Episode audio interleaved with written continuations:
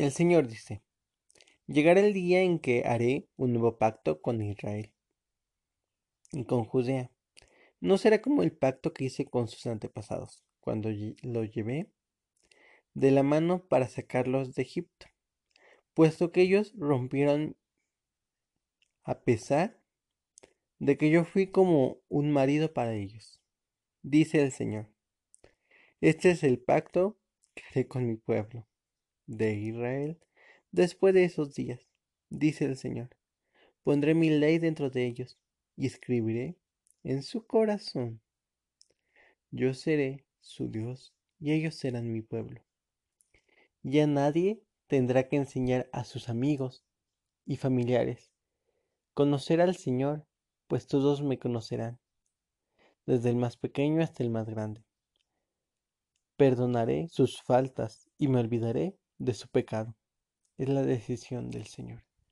Y familia, el día de hoy empezamos a leer una parte hermosa que está en Jeremías capítulo 31, versículos del 31 al 34.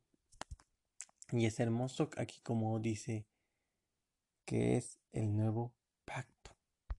Y en el nuevo pacto me encanta porque habla algo hermoso.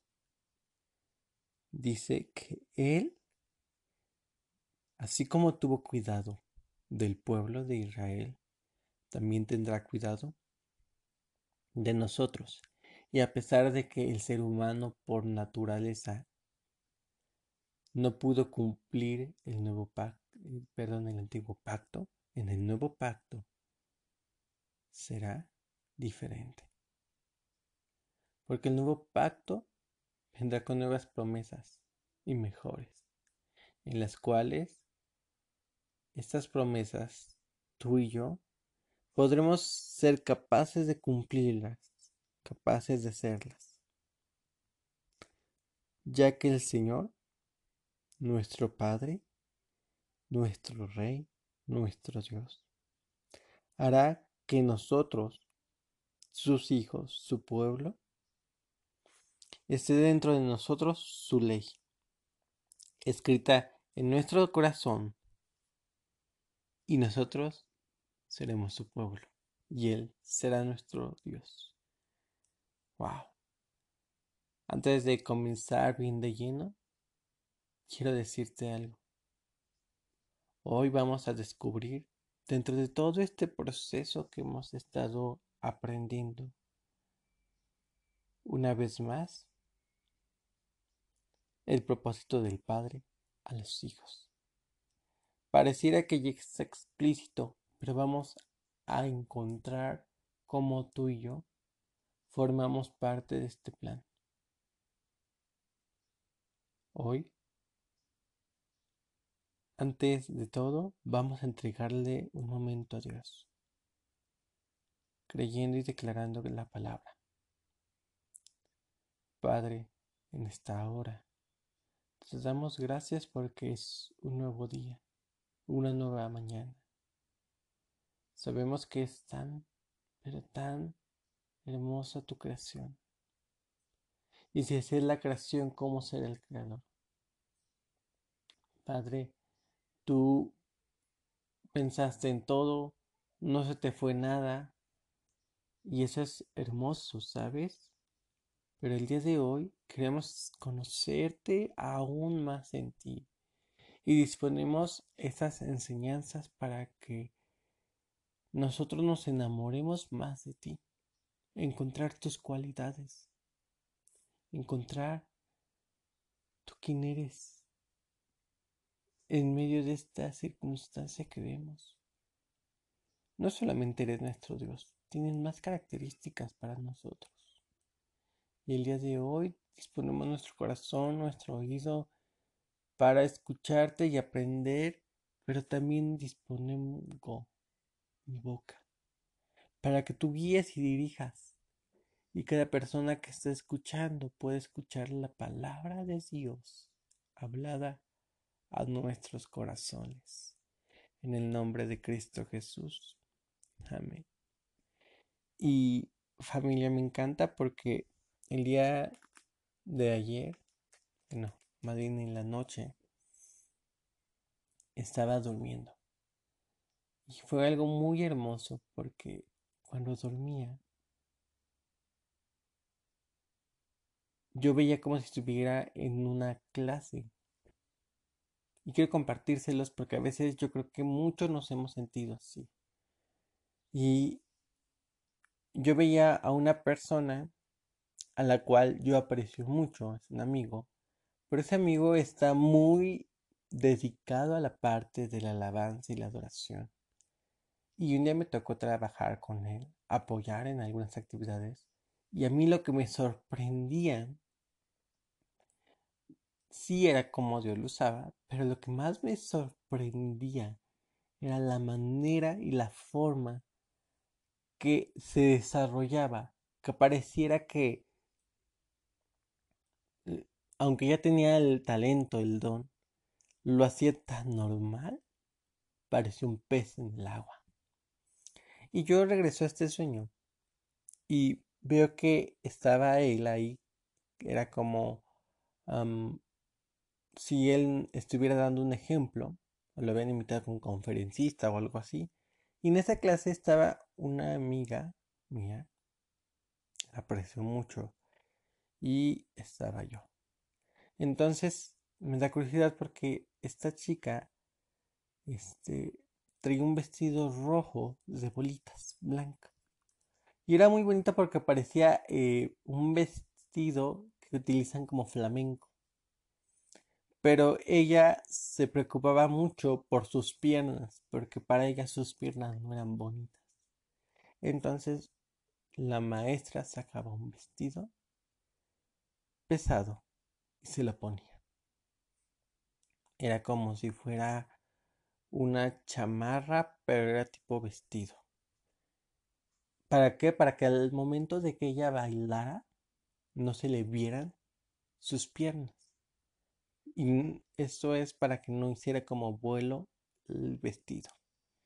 Y a mí me tocaba la parte de la adoración y hacer una demostración. Y yo decía, bueno, Señor. Y en eso me ponían con instrumentos y yo veía y decía, pero ¿qué es esto? O sea, yo veía mis limitaciones y de momento en mis sueños recordaba, yo tocaba violín.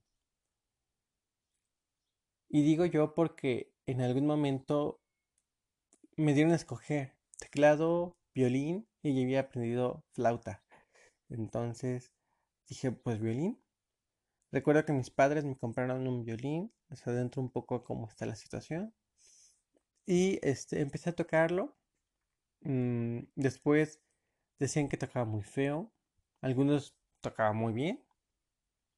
Y empecé a tocarlo cada vez más y me quería dedicar a ser violinista. Sin embargo, yo vi mis limitantes y dejé el violín. Y opté por mi carrera, que es contaduría. Dejé la música, que son números, por tomar números con personas. Y una persona un día me dijo, si tú tomas esta carrera es tan celosa que no te va a dejar hacer otras actividades. Yo me la creí. Y un día fui a una escuela de música en Herrera. Y cuando yo estaba en esa escuela de música vi un maestro cómo regañaba a una chica que tenía 12 años y tocaba hermosamente una melodía. Y esta chica, yo me acuerdo que en una nota, ella se equivocó, pero siguió tocando y no se escuchó la diferencia. Pero el maestro tan fuerte la regañó. Y en ese momento yo vi mi incapacidad. Porque a mí, mm, que yo iba a tocar como una demostración para ver si me ingresaban a lo que era esa universidad de música, una demostración que estaban haciendo, no me animé y me quedé como mudo Y me dijeron, bueno, el canto, y yo me quedé así de... "Eh". Y dije, wow, si esa chica toca tan hermoso, más hermoso que yo. Y yo aunque me preparé de chico, pero para el violín me preparé ya más grande. Y normalmente cuando tú quieres entrar a un conservatorio de música tienes que ser pequeño. Tienes que entrar desde los 5 años, 3, 4 y tocar el instrumento y tener toda una carrera musical. Yo sí ya había tocado música desde muy pequeño, pero había cambiado de instrumentos. Entonces yo vi mi incapacidad. Desde ahí dejé el violín. Y entonces yo veía eso en el sueño, veía todo mi trascender que en mi mente pensaba cuando me ponía el instrumento. Decía, no, no puedo. Y de momento me despierta el Señor, orando en la noche. Y me dice, ¿por qué dices que no puedes? Yo te he capacitado. Yo te he enseñado. Yo te instruí, te puse en tus manos la capacidad motora para hacer las cosas. Y quiero hacer un paréntesis, digo motora, porque anteriormente, como parte de mi testimonio, que doy gracias a Dios que ya estoy mucho mejor cuando yo tenía un aproximado de tres meses o tres años, tres meses. Mamá me comenta que eh, llegó a mí una em, bacteria a través de el aire. Esa bacteria que salió de una alcantarilla vino, se introdujo y se alojó en mi cuerpo. Esa bacteria trajo problemas a tal grado que estaba a punto de la muerte. Y me llama mucho la atención porque después de eso, yo sí recuerdo que tenía problemas en la psicomotricidad. Me afectó tanto porque, les comento, eh, fue una parte que a la hora de tomar esa bacteria en mi cuerpo, mi cuerpo empezó a rechazar ciertas cosas a tal grado que empecé a tener momentos y cuadros en los que pareciera o más bien convulsionaba. Y saben, esos cuadros eran muy críticos. Hubo un cuadro tan más fuerte que ya los médicos no tenían solución a lo que me pasaba porque ya no tenía fuerzas, había perdido sangre. Bueno, es algo como un poco fuerte, drástico, pero los médicos dijeron, ¿saben qué? Si vive, va a quedar en estado vegetal. Eso es lo más fuerte. O si no, va a tener problemas en el lenguaje, tener problemas en lo que es la psicomotricidad, moverse. Yo empecé a caminar desde los tres años, a hablar desde los dos, tres años, y no muy bien. En la escuela se burlaban de mí y yo veía mis incapacidades. Siempre fue marcada mi vida hasta que Dios hizo el milagro y no es que no lo ha hecho desde un principio, sí lo hizo, pero lo perfeccionó cada vez más, cada vez más y fue perfeccionándolo en mi mente hasta que yo entendí que Dios tenía cuidado de mí, pero en un momento sí me sentía con el miedo y con el temor de qué van a decir las personas. Y me sentía tan incapaz de hacer las cosas, yo incluso me desesperaba porque no podía hacer todas las cosas bien. Mis familiares se desesperaron porque esto no duró un año, duró cinco, seis, siete, diez años puliendo a tal grado que Dios perfeccionó todo. Y bien Dios lo podía haber hecho en un momento, y qué bueno, pero Dios lo perfeccionó porque en mí para mí fue el ir descubriendo quién era Dios. Y eso fue hermoso. Y así como ese testimonio en que les estoy dando Así el pueblo podía ir de un momento al otro, meterlos al pueblo, en donde iba a haber leche y miel. Pero Dios lo que quería era perfeccionar al pueblo, porque si bien estamos viendo que el pueblo no entró, porque el pueblo sigue viendo su condición. Y así como en ese sueño a veces uno ve la condición y dices es que no puedo. Pero Dios dice, sí puedes. Yo te he capacitado, yo te he dado todo, tú lo puedes hacer. Y vimos algo hermoso porque Dios nos escoge desde el vientre de nuestra madre y nos da aliento de vida, pero algo hermoso porque nos da la extensión de su poder. Y yo algo que estaba leyendo que me ha inspirado constantemente al seguir caminando, creyendo y declarando la palabra, porque si yo les contara mi vida, es contarles a Dios en mi vida. Cómo Dios ha enaltecido desde el primer año de vida que yo estuve aquí en la tierra hasta este momento. Y me encanta esto porque dice así en Jeremías capítulo 31 versículo 1, si me puedes acompañar, sería de gran bendición. Quiero compartirte esto. Dice, el Señor dice, en este tiempo yo seré el Dios de todas las familias de Israel y ellos serán mi pueblo. Y yo lo he tomado para mí porque la palabra escrita personalmente para nosotros, para su pueblo. Y tú y yo somos su pueblo.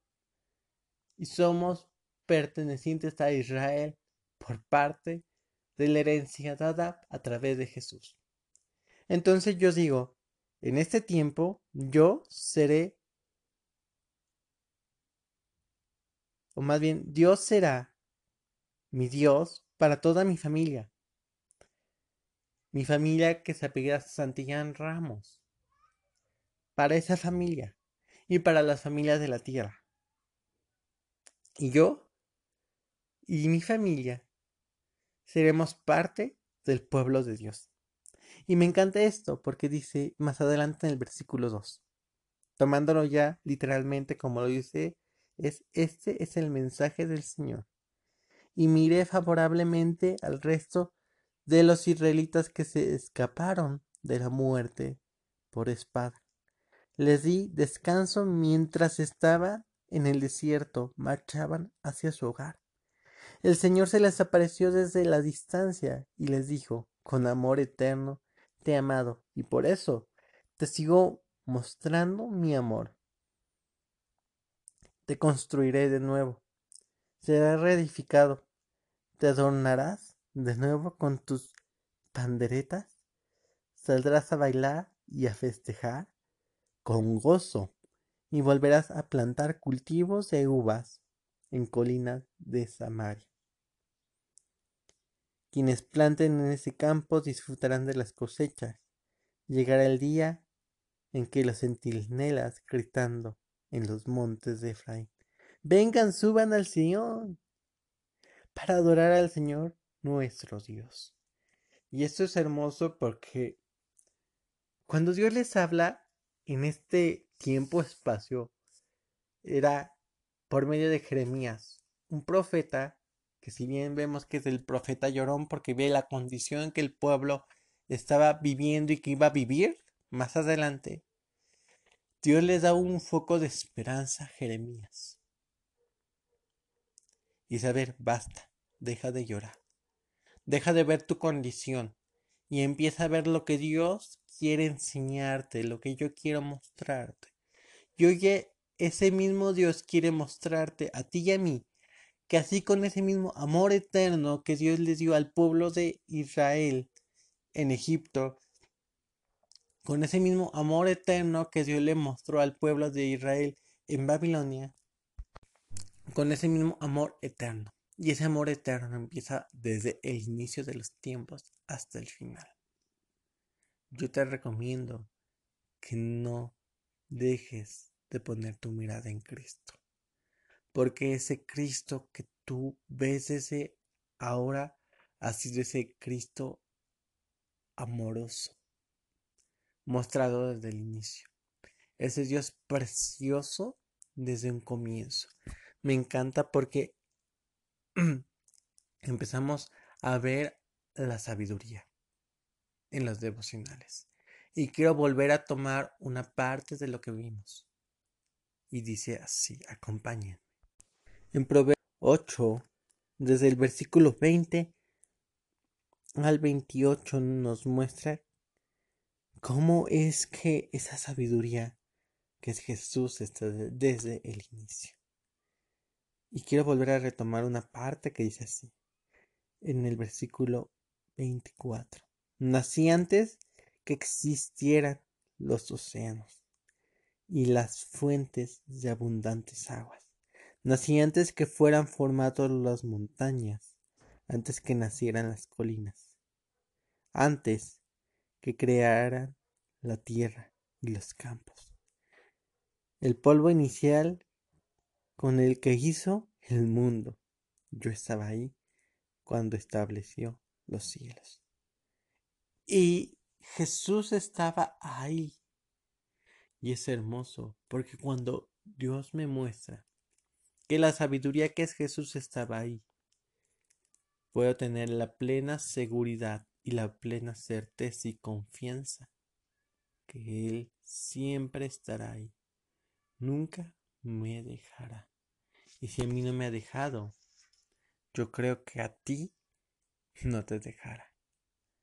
Hoy terminamos este pequeño estudio esperando que el día de mañana descubramos más referente a esta sabiduría, pero más importante sin dejar de ver cómo es que Dios te involucra, porque acuérdate que son principios de identidad.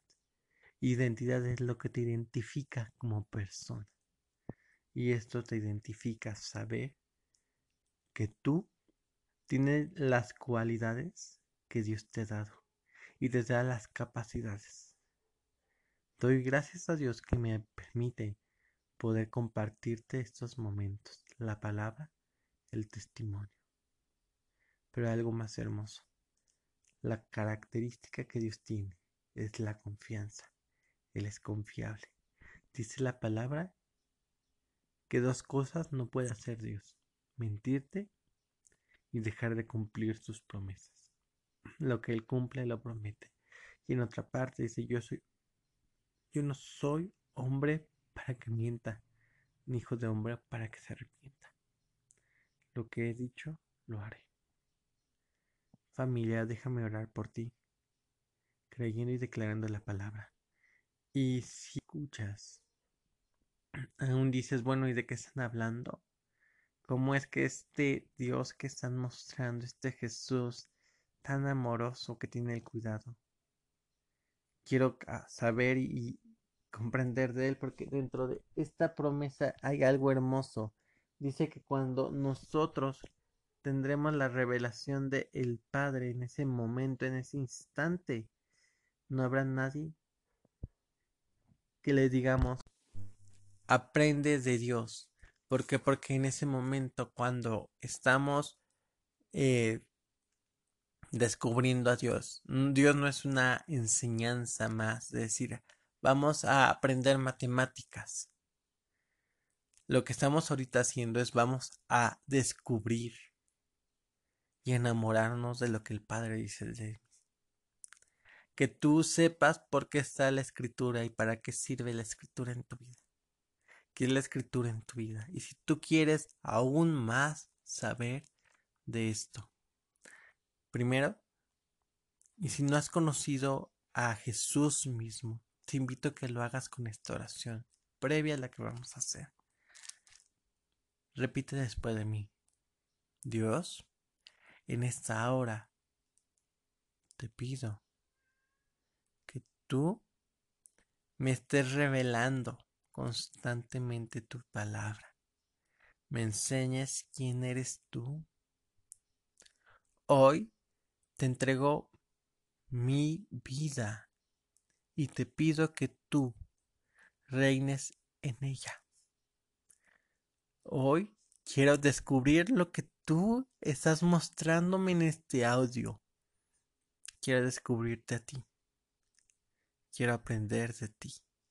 Quiero que tú te reveles en mi vida. Muéstrate como estás mostrando la sabiduría. No solamente quiero escuchar, sino quiero conocerte. Te doy gracias en el nombre de Cristo Jesús. Amén. Y pues una vez que has hecho esta oración, que te puedo decir, soy tan gozoso junto contigo porque has permitido que Dios camine contigo. Y entonces Dios establece un nuevo pacto contigo. Terminando con esto, vamos a hacer una oración general. Padre, te doy gracias por cada persona, hombre y mujer que está escuchando. Te pido que en esta hora sigas bendiciendo sus vidas, sus trabajos, cada actividad que hagan día a día. Y que estos hombres que puedan levantarse todos los días y darte gloria a ti. Gracias, Padre, porque permites que una vez más poder llevarle la palabra. Y gracias. En el nombre de Cristo Jesús declaro y decreto que la palabra que es viva y eficaz, más cortante que toda espada de dos filos que viene y que penetra coyunturas al tuétano y discierne los pensamientos en el corazón, como dicen en el libro de Hebreos. Padre, hoy te doy gracias, gracias Bendice a cada hombre y cada mujer que está escuchando y síguete revelando. En nombre de Cristo Jesús. Amén. Y si hiciste esta oración, yo te incito a que sigas leyendo la palabra. Y si tú dices, tengo dudas, número uno, sigue orando. Y número dos, yo te incito a que sigas escuchando estos audios. Porque en algún momento empezarás a tener una revelación clara de la palabra. No por mí, sino porque el que habla a través de mí. Y me despido. Que Dios les bendiga. Y el día de mañana seguimos con esta parte más importante de este estudio. Bendiciones.